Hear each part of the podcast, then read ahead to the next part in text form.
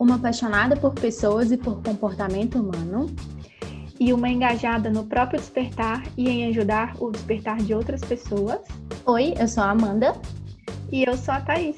E estamos começando o primeiro episódio do nosso podcast. E por falar em podcast, a gente queria contar um pouquinho a história de como surgiu essa ideia pra gente, né?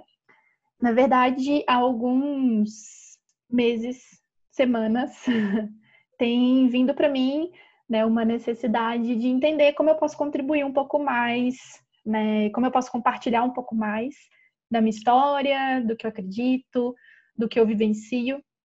E acabou surgindo a ideia de, é, de fazer, né, de alguma forma, compartilhar isso através de um perfil no Instagram que se chama Que Vem de Dentro. E a partir daí, muitas outras ideias surgiram, né? Então, eu conversei com algumas pessoas, escutei algumas histórias, e quando eu conversei com essas pessoas, escutei essas histórias, é, acabou vindo para mim uma vontade muito grande de que eu pudesse, que essas histórias elas pudessem ser ouvidas por outras pessoas também, né? Não só por mim. E como eu gosto muito de podcast, essa vontade começou a vir muito forte. Só que, por enquanto, ainda não tinha nada muito estruturado, é, tinha uma vergonha né, de começar, que a gente sempre tem. E até que um dia a Amanda me chamou, falando que ela também estava com essa vontade, né? E acabou que a gente, de uma, de uma hora para outra, entendeu que um projeto que a gente queria começar lá atrás, quando a gente se conheceu, poderia virar esse projeto de hoje, que é o podcast Adentrando. Então, Estamos começando aí o nosso primeiro projeto juntas. Espero que vocês gostem. Espero que seja um espaço muito gostoso de compartilhar histórias, de compartilhar vivências, né? E que vocês estejam com a gente. Já para mim é, foi um pouco diferente. É, eu sou psicóloga, psicóloga clínica e psicóloga organizacional, e eu sempre gostei de conversar sobre muitas coisas. É, e eu sempre conto para Thaís que eu gosto muito de falar também. Acho que todo mundo que me conhece sabe que eu amo conversar, eu amo falar. E às vezes a Thaís me liga rapidinho e a gente fica duas horas no telefone. É, e eu vejo que tem muitos assuntos que seriam importantes a gente compartilhar e nem sempre a gente tem espaço para isso. E aí começou a me vir essa vontade de criar um espaço de fala mesmo, um espaço que a gente conseguisse conversar sobre assuntos que são importantes e a Thaís é sempre uma pessoa que eu falo as minhas ideias para ela, para ver se está muito doido, né? Para ver se faz sentido. E, e ela também estava pensando nisso. Então a gente evoluiu essa conversa para chegar até aqui no podcast. E estamos aqui gravando o nosso primeiro episódio. E eu também espero que vocês gostem muito e que faça muito sentido para vocês também, que vocês consigam é, entender e se ressignificar a partir do que a gente vai conversar aqui, que a gente consiga ser ferramenta de alguma forma. Então, hoje a gente vai falar um pouquinho para já começar sobre o poder das histórias, é, pensando em tudo isso que a gente falou e pensando nas nossas próprias histórias também. E aí eu queria contar para vocês sobre a minha história. A minha história que é muito engraçado quando a gente vai pensar sobre a gente, que a gente acha que ela nem é tão legal assim, né? A gente sempre tem uma mania de desvalorizar a nossa própria história. Mas quando a gente vai pensar em tudo que a gente passou, em todas as transformações que a gente viveu, a gente vê, vê que tem muita coisa, né, para contar. Então, começando do começo, eu sou filha caçula de uma família pequena. Só tenho um irmão que é pouco mais velho, mas ele acha que ele é muito mais velho, mas uma diferença de um ano e oito meses. Eu fui criada numa família com os pais casados. É, em determinado momento da minha história, eles se separaram. E isso fez toda a diferença também para como a família se constituía antes disso e depois disso. Acho que uma coisa muito importante para contar é que eu fui criada sobre uma influência muito forte da religião. Minha família é muito religiosa, muito tradicional. Isso acabou guiando alguns dos, dos, alguns dos meus valores e dos meus comportamentos naquele momento. E a partir de quando eu fui crescendo, eu fui me entendendo como sujeito, né, como indivíduo, eu mudei completamente. Então, também é um marco muito importante de como a religião ela pode ser uma influência muito forte, assim como outras influências também é, e como é importante repensar, né? E como é importante estar pronto para isso também, porque se isso tivesse acontecido com cinco anos de idade, provavelmente seria bem mais difícil. Então, eu tive toda a minha fase de adolescência para começar a pensar, mas só no início da vida adulta mesmo que eu tomei um rumo diferente. E no meio dessas transformações veio a psicologia. Eu sou psicóloga, eu comecei a faculdade de psicologia com 17 anos e é muito estranho como a gente tem que escolher essas coisas tão, tão novas assim. Então eu sempre falo que eu dei muita sorte, porque eu não escolhi a psicologia porque era uma coisa que eu queria ser desde quando eu nasci. Eu queria ser médica veterinária, que eu gosto muito de animais. E aí chegou numa época, na época da faculdade, que tem aquelas visitas que você vai para a faculdade. Aí eu queria ser jornalista, porque eu também gosto muito de me comunicar, de escrever e de ler. E não sei como, não sei mesmo, veio a psicologia assim na minha cabeça. E aí no meio de todos os vestibulares que eu fiz, na época ainda era vestibular, eu fiz de psicologia e passei para psicologia numa faculdade que era perto da minha casa. E foi esse o motivo, apenas isso. Era perto da minha casa e eu passei, e aí eu fui. E assim, é, foi muito transformador, assim. A psicologia, ela abre uma visão de mundo, ela, assim, mudou a minha vida mesmo, desde quando eu estudava. Não foi só quando eu, eu trabalhei, comecei a trabalhar com isso, mas desde quando eu comecei a viver esse universo da psicologia, minha vida se transformou. Então, eu dei muita sorte mesmo e foi muito bom, nunca me arrependi e amo a profissão assim em todas as suas formas. E aí quando eu comecei a ir para o mercado, eu mudei mais ainda, assim. A clínica, ela é uma experiência assim incrível. Você conhece pessoas e você conhece histórias impressionantes e você conhece histórias que antes no seu círculo social você não tinha contato. Então, foi assim transformador de várias formas conseguir é, estar nesse ambiente, é, influenciar essas pessoas de alguma forma, né, com o meu trabalho e também ser influenciada por essas histórias que as pessoas acham também que, que não tava, eu não estava recebendo do lado de lá, né. É, eu também estou no mercado organizacional, que aí é um mercado totalmente diferente e aí também nos influencia muito aí na área de RH. Eu trabalho há bastante tempo nessa área e já passei por empresas diversas também. E no meio disso tudo, eu tive o meu MBA, eu queria muito me qualificar um pouco mais, aí eu fiz um MBA de desenvolvimento de pessoas, que foi também onde eu conheci a Thaís, então também foi um momento muito importante aí da minha história. Acho que mesmo quando a gente já se conhece há muito tempo, tem detalhes da história da outra pessoa que a gente aos poucos vai descobrindo, né? Então, algumas coisinhas nem eu mesma, que já conheço a Amanda há muito tempo, estou conhecendo agora. Então, isso também é muito, muito legal quando a gente se conecta com outras pessoas, né? Falando um pouco da minha história, então, e eu compartilho muito do que a Amanda trouxe de a gente achar que a nossa história nem é tanta coisa assim, né? A gente acaba autossabotando um pouco, achando que sempre né, a grama do vizinho é mais verde que a nossa, né? Mas falando um pouquinho sobre mim, então, é, eu venho de uma família muito pequena também, assim, em ambos os lados da família. Então, eu tenho três tios, né? Duas tias e um tio, tipo, dos dois lados da família. Então, eu considero isso uma família bem pequena. E a gente é do interior de Minas Gerais, uma cidadezinha chamada Ouro Branco. E aí, quando eu falo de Ouro Branco, ninguém conhece. Mas se eu falo Ouro Preto, que é perto de Ouro Preto, todo mundo conhece de alguma forma, né? E essa cidade, ela é uma cidade siderúrgica. Então, desde que eu nasci, eu convivo com essa realidade de morar em uma cidade que tudo meio que está em volta disso, assim, né? Então, tem uma grande empresa, uma grande siderúrgica na cidade, e tudo meio que está em volta disso. Então, as profissões da cidade, ela meio que está em volta disso. Então, são muitos engenheiros, tem também muitos médicos que trabalham no hospital, que foi que veio para a cidade também por conta dessa siderúrgica. Então, tudo na, na, época em que eu morava lá e que eu era pequena, girava em torno desse, desse lugar, né?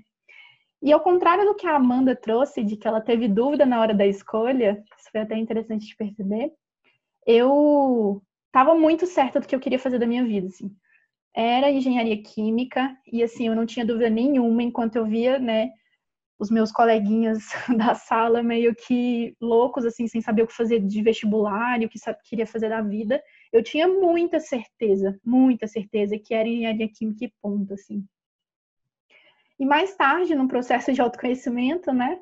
E aí, pulando uma parte da minha vida, eu entendi que é, essa certeza, na verdade, ela não era muito bem uma certeza verdadeira, assim, né? E que foi muito mais uma influência do meio em que eu estava. Então, quando eu olhava para a cidade que eu estava, eu via, né, é, profissões de sucesso, elas estavam muito relacionadas à engenharia, muito relacionadas à medicina, muito relacionadas a algumas profissões também que no passado tinham algum status social, digamos assim, né? Então foi esse um dos motivos pelo qual eu escolhi a engenharia.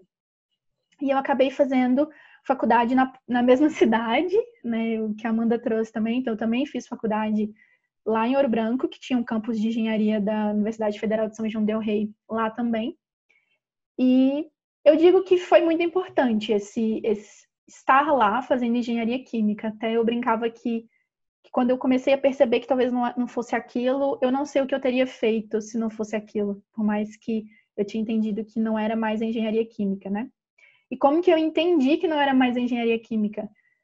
Eu comecei a me envolver em muitos projetos. Então, assim, desde o primeiro momento em que eu estava lá, do primeiro período, literalmente, assim, na primeira semana de aula, eu já tinha ido em, em vários projetos e eu já tinha passado na empresa Júnior, que é um, né, um, um, projeto bem grande aí no Brasil e no mundo, né, de universitários.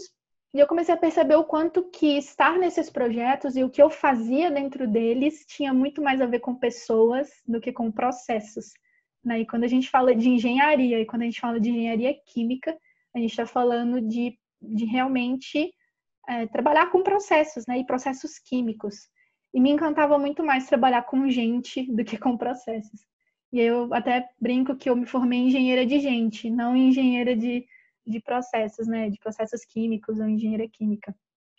E eu decidi que eu iria fazer algo da minha vida que não fosse relacionado à engenharia química mesmo, né? Que eu ia tentar, por exemplo, algumas empresas voltadas para RH, para administrativo, que eu pudesse recomeçar nesse sentido.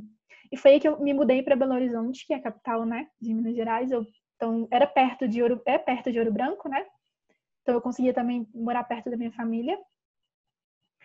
E lá eu comecei a trabalhar numa empresa, e mais voltada para a área de administrativa, não era nem tanto RH e nem engenharia química, então era algo novo para mim, mas como eu nunca tinha trabalhado numa empresa, né, especificamente assim, dessa forma, foi uma ótima experiência para mim, né?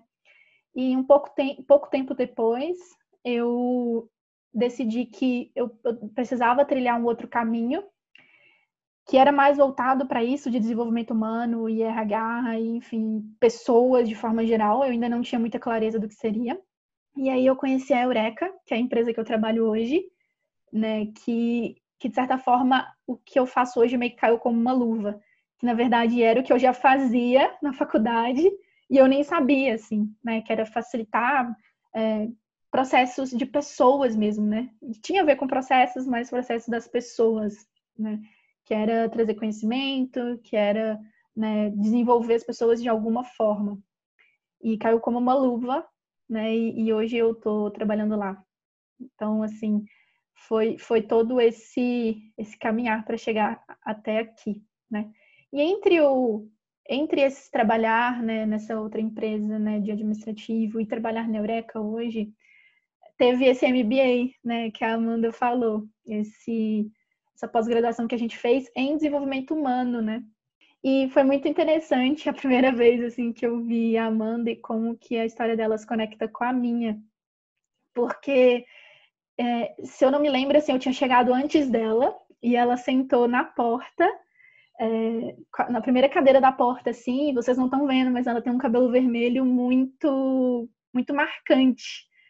Então, foi, foi muito interessante, porque não tinha como ela passar despercebida, assim, né? E eu sinto que não tem como ela passar despercebido em nenhum sentido, né? Porque quando ela começou a contar um pouco da história dela, ela trouxe muitos pontos que me inspiraram muito. Então, por exemplo, né, ela escrevia para uma revista né? E ela trazia de, de um pouco do feminismo, que é algo que eu acredito muito, então a gente já se conectou aí, né? E, e ela trabalhava numa área em que eu desejava estar, que era né, dessa área de desenvolvimento humano e mercado organizacional e, é, e RH, enfim. Então isso me inspirou também, né? E, e ela ia trabalhar toda, e ela ia para pós assim depois do trabalho, e ela ia toda toda poderosa, né? Toda de salto e tal. E isso também me inspirava muito, assim. Ela me passava um, um, um ar de tipo de muito muito poder realmente que que é algo que me inspira em mulheres, assim, né? Eu, eu tento sempre olhar para mulheres que possam me inspirar, porque a gente tem sempre essa questão de gênero, né? E quando a gente olha para o mercado de trabalho, ainda existem muitas questões e muitos buracos em relação a isso, né? Entre mulheres e mercado de trabalho. E quando eu tive o contato com ela, ela me inspirou nesse, nesse sentido, de querer talvez galgar novas posições, assim, sabe? De galgar novos lugares. E, e, eu lembro também um dia que me marcou muito, que foi justamente no processo seletivo da Eureka, em que eu cheguei assim muito triste, muito triste. Acho que nem o pessoal da Eureka sabe isso, mas eu cheguei muito, muito triste, porque eles tinham falado que o resultado ia sair e não tinha saído ainda. E assim, eu não passei, porque eu estava passando por uma fase em que eu estava muito desacreditada no meu potencial, e foi até nessa mesma fase que eu entrei né, na, na terapia novamente. E, e, quando. E assim, estava tudo culminando para que, né, para que eu não acreditasse assim que eu poderia. E, e ela super me apoiou e foi muito importante para para descarregar um pouco aquilo assim e tirar um pouco da minha cabeça que, que eu não poderia né? Justamente por ela ser essa pessoa que que, que me inspira, de certa forma, a galgar novos lugares e galgar é, novas posições e, e, e, traz essa, essa força de mulher mesmo, sabe? Então, acho que nem a Amanda mesmo sabia sobre isso. É, e foi assim que a história dela se conectou com a minha e como a história dela inspirou, né? Me inspirou no meu caminhar. Então, não sabia. não sabia. Mas é muito engraçado. Enquanto ela foi falando, né, de eu sentada lá perto da porta, da minha roupa, é, eu fiquei pensando como que era isso para mim, assim, que é totalmente diferente, né? E como também a gente pode inspirar pessoas sem saber. É, eu lembro que eu sentei na porta porque eu estava atrasada e eu achei péssimo de estar atrasada. porque por mais que eu tenha o cabelo vermelho, é, e tenha roupas coloridas. É, eu não gosto muito de chamar atenção, assim, de chegar correndo e, e tal. Então eu fiquei bem incomodada. Eu sentei na cadeira mais perto que tinha, exatamente para eu sentar logo, sabe? E eu trabalhava numa empresa que tinha que trabalhar de social e eu não gosto de roupa social. É, então, essa questão do salto, né? E realmente ela passa um pouco de, de, poder, por mais que seja muito machista, a gente acaba vendo uma mulher de salto alto, toda arrumada. A gente acha que ela é mais poderosa, né? Mas eu só tava com dor no pé mesmo, assim, só tava querendo colocar meu tênis. E eu não lembro exatamente qual foi a primeira vez que eu reparei na Thaís, assim. É, mas eu lembro das primeiras coisas que me chamaram a atenção. Eu não tive assim um momento marcante como ela teve, de eu estar sentada ali perto da porta e tudo mais. É, mas eu lembro provavelmente de alguns momentos de fala. A, a Thaís ela é muito líder, assim, muito. É, por mais que ela ache que não, que ela ache que não, né? É, nos trabalhos, nas apresentações, ela sempre falava alguma coisa, ela sempre apresentava, mesmo que não fosse a parte dela, ela sempre complementava, né? Ela parece que ela tem um sol particular, assim, sabe? Ela, ela emana muita energia. E, e, uma coisa que me inspirou muito é a veia social que ela tem. Ela está sempre envolvida em trabalhos sociais. Ela falou de um projeto que ela teve na época da faculdade, dos palhaços dos hospitais. E eu achei isso muito incrível. E essa própria insegurança que ela tinha em relação à carreira foi o que me inspirava, porque ela mudou muito drasticamente, né? Ela era formada em engenharia química e ela estava ali e logo que a gente se aproximou, ela falou muito dessa vontade de ir para esse mercado eu pensava, gente, será que eu ia ter a mesma perseverança e a mesma força de fazer essa transição, sabe? Porque, como eu falei, o meu foi sorte, assim. Eu cheguei, deu certo, que bom, tô aqui até hoje mexendo com as mesmas coisas. Mas e se eu chegasse na, no momento que a Thaís chegou e falasse, cara, eu não quero mais, como que ia ser para mim? Será que eu ia conseguir continuar com essa mesma energia, continuar acreditando? É claro que ela teve momentos de dúvida, né? Teve esse dia do processo seletivo, é, teve outras empresas também que ela admirava e ela falava com um brilhinho nos olhos, mas tipo assim, ah, eu nunca vou conseguir, sabe? Com aquela coisa ali meio no fundo. teve esses momentos, mas ela estava ali, ela chegava do trabalho exausta, ela chegava do trabalho super frustrada, mas ela estava ali, continuava conversando e continuava participando de tudo com o máximo de energia possível. E isso eu acho muito incrível é, na Thaís. E ela foi crescendo muito, assim, eu acho que é, a Thaís é totalmente diferente hoje da Thaís de que eu conheci antes, né, lá no passado. Eu acho que ela também não vê isso, mas assim, é, ela mudou muito, ela cresceu muito e muito rápido. Porque a gente que está vivendo, a gente acha que o tempo é muito diferente, né? É, a gente acha que está muito lento, mas foi tudo muito rápido, gente. A nossa pós, ela foi um ano e meio, se não me engano, um ano, nem lembro mais, mas foi muito rápido. E depois disso, né, com a Eureka, o tanto que ela mudou é impressionante. E, e, é engraçado ela realmente se inspirar por uma coisa que eu me inspiro nela também, da mesma coisa, assim, do lado profissional, sendo coisas tão diferentes. E eu acho que, por fim, eu não posso deixar de falar que é o olhar da Thaís sobre a vida, assim. A Thaís é uma amiga que você pode falar sobre qualquer coisa. Assim, qualquer coisa. Essa semana, inclusive, chamei ela para um assunto polêmico, porque eu não tinha outra pessoa para conversar, e aí eu precisava de uma opinião. Aí eu penso, quem pode conversar comigo de boa? Thaís. E aí ela é ótima para isso, para conversar sobre qualquer coisa. E ela tem sempre um olhar muito positivo, mesmo que seja para uma coisa ruim, sabe? Ela sempre consegue te fazer refletir, ela sempre consegue, sabe, trazer mais significado para aquilo. Então, isso sempre me inspirou muito, assim.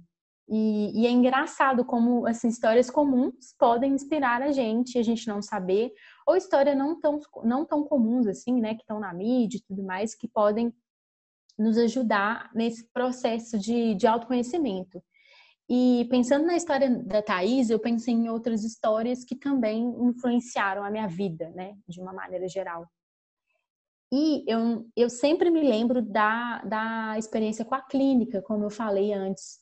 A clínica, gente, é, é, claro, né, que tem toda a questão técnica, que é um trabalho, né, que, enfim, é, é, um trabalho, inclusive, até muito difícil. A área da saúde é muito pesado, né, de uma maneira geral. Mas a partir da clínica eu conheci pessoas. E eu conheci pessoas comuns, como a Thaís, como eu, como um monte de gente que está por aí. E pessoas que me inspiraram muito, muito no meu autoconhecimento.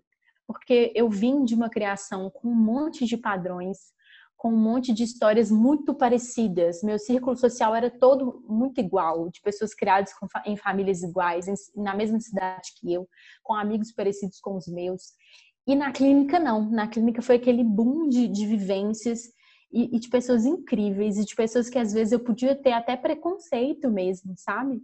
É, eu me vi muitas vezes nesse lugar, que é muito difícil, de cara, como que eu, eu não imaginava que essa pessoa podia ser uma pessoa do bem, sabe? E eu falo isso sem vergonha nenhuma, porque eu acho que é o processo mesmo. Todo mundo tem que passar por isso, todo mundo tem que ter essa consciência de que sim, a gente tem os nossos preconceitos.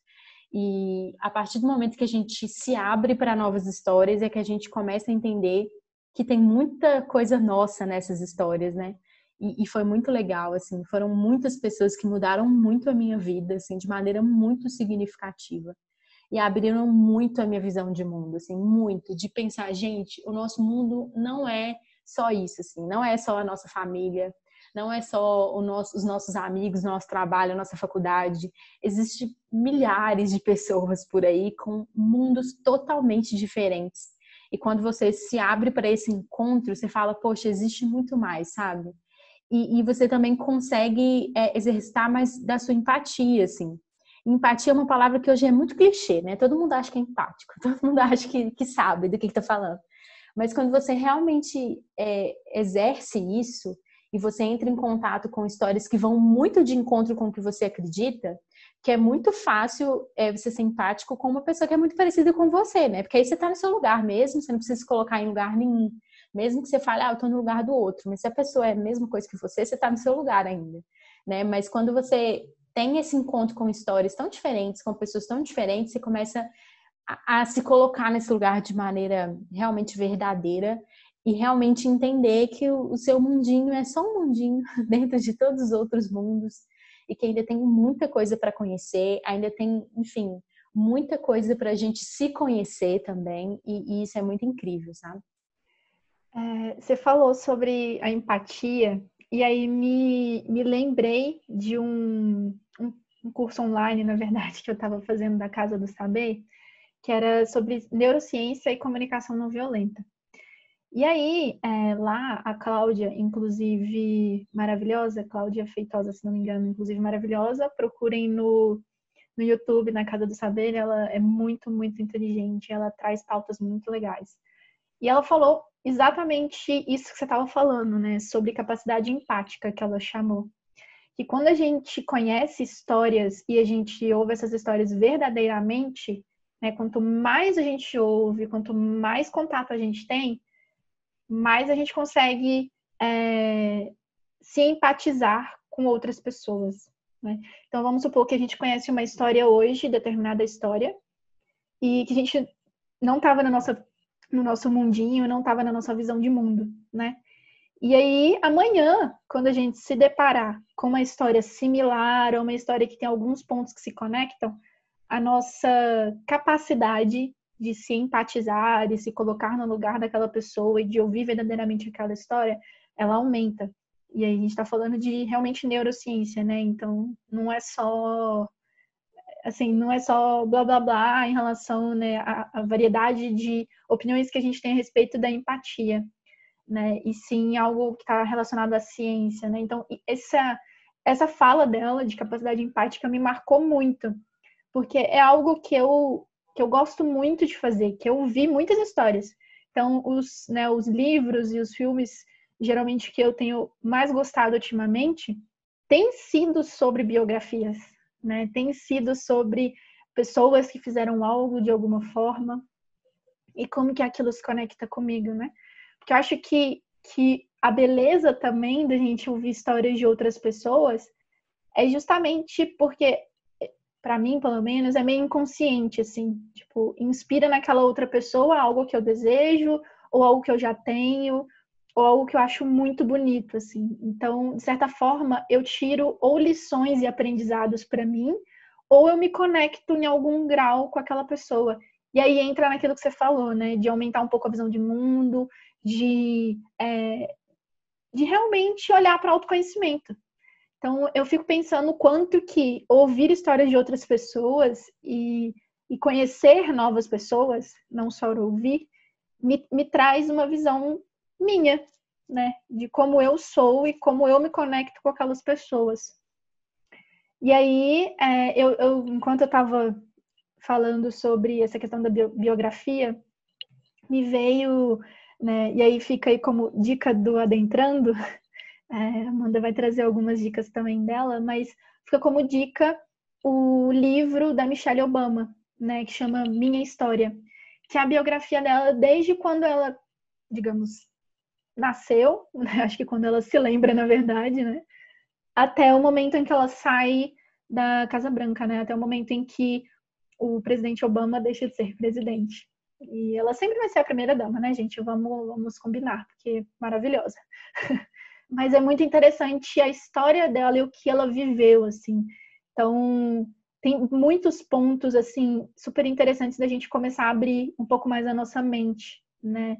Então, a gente precisa entender que ela veio, né, de um, de um subúrbio em Chicago, ela é uma mulher negra, né? E, e tudo que ela alcançou e tudo que ela viveu para chegar onde ela está hoje e ser uma mulher com uma veia tão social também, né? Então, assim, ela faz é, até hoje, assim, até mesmo não sendo mais a primeira dama, mas para mim ela sempre vai ser. É, quantas coisas ela ainda faz e quantas coisas ela ainda inspira. Então, recomendo muito entrar um pouco mais na história dela porque inspira demais, assim. E além do livro, tem o documentário no Netflix que também chama, né, Minha História. E e ele conta um pouco mais da turnê do livro, assim, mas ainda tem falas lindíssimas e momentos lindíssimos dela com as pessoas também. A forma como ela trata as pessoas me inspira, assim, que é algo que eu acredito. Então fica essa como fica essa dica para vocês também. É, outra dica que eu eu acho que, que fez muito sentido para mim foi o CD amarelo do Emicida, né? Que também conta uma história. Não é só literalmente biografias que contam histórias, né? E o CD dele, do Homicida, é, e para quem quiser entender um pouco mais a história por trás do CD, recomendo o podcast do Mamilos, né, que eles têm sobre o, o CD amarelo do Homicida. Ele conta através da música e através da poesia, querendo ou não, né, música ela pode ser considerada poesia.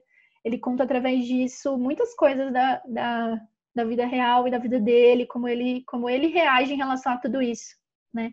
E, e também é uma baita aula sobre a vida, né? Sobre tudo que ele vivenciou, afinal ele também é um homem negro, né? Então é muito é, lindo a forma como ele traz, né? É, é lindo e poético. Então também recomendo ouvir a história por trás do CD amarelo. E uma outra pessoa também que me inspira muito, e eu tive o prazer de conhecer, foi o Daniel Paixão, que ele foi o idealizador do Fruto de Favela. É um menino novinho, né? Eu não, acho que ele deve ter uns 18 anos, se não me engano, mas ele é bem novo, 18 a 20, assim.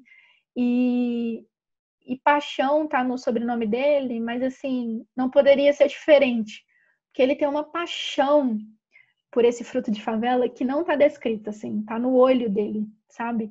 E a história dele é muito bonita, assim, ele também vem de, ele, ele é do Nordeste, ele também vem de um lugar, assim, é, digamos, da periferia, de onde ele vem, e ele tem feito um trabalho incrível lá, principalmente nessa pandemia, assim, o trabalho que ele tem feito, a forma como ele te, tem reagido a respeito, né, o que ele traz que esse fruto de favela vai ser, a história dele por trás do fruto de favela, né, ele falou que que ele ouvia nos, nos noticiários que né, a periferia de onde ele vem era sempre de forma negativa. Então, ele sempre via nos, nos noticiários né, assassinatos, coisas ruins a respeito da periferia. E que, na verdade, ele queria que isso mudasse. Então, ele criou o Fruto de Favela justamente para que começasse a sair nos jornais as coisas boas que tinham por lá. Então, ele começou a, a a tocar várias, várias vidas e várias pessoas, vários jovens que poderiam de alguma forma estar indo para o tráfico ou, ou para a violência e agora está indo para a educação, está indo para né, um movimento social. Então, acho que também para a gente poder começar a perceber que histórias independe de idade, né? Depende muito de idade, porque ele é bem mais novo que eu e eu me inspiro muito na história dele. Então, essas são as dicas que eu queria trazer para vocês? As minhas dicas são um pouco diferentes, assim. Até conversando com, com a Thaís, eu não tenho muito umas pessoas famosas, sabe? Pessoas que todo mundo conhece, que eu me inspiro mais, assim. Eu, eu, sou mais do, do plural, sabe? Eu gosto de muitas histórias e muitas coisas e muitos conteúdos que falam de muitas histórias. E aí a minha primeira indicação é, seria o livro Mulheres que Correm com os Lobos. E, gente, assim, esse livro, ele é para mudar a vida das mulheres, assim. Ele é, ele é maravilhoso, ele é transformador. E a história dele, é, a forma como ele se organiza, né, é de contar histórias de mitologia, contos de fada, e fazer uma releitura dessas histórias é, na, sobre a luz da psicanálise, para a gente entender um pouco mais sobre o que é ser mulher moderna, né? E como a gente ainda precisa de se libertar de algumas coisas, a gente precisa confiar mais na gente, mais na nossa intuição. É um livro de, de cabeceira, é um livro difícil de ler, porque ele vai entrar em contato muito com coisas que você pode estar vivendo. Então, isso nem sempre é fácil, né? Autoconhecimento nem sempre é maravilhoso, não é um mar de rosas, né? É, esse livro é da Clarissa Píncola Estes, é muito conhecido, tem vários grupos de leitura também, então é um livro que tem mudado a minha vida e que eu não posso deixar de, de indicar.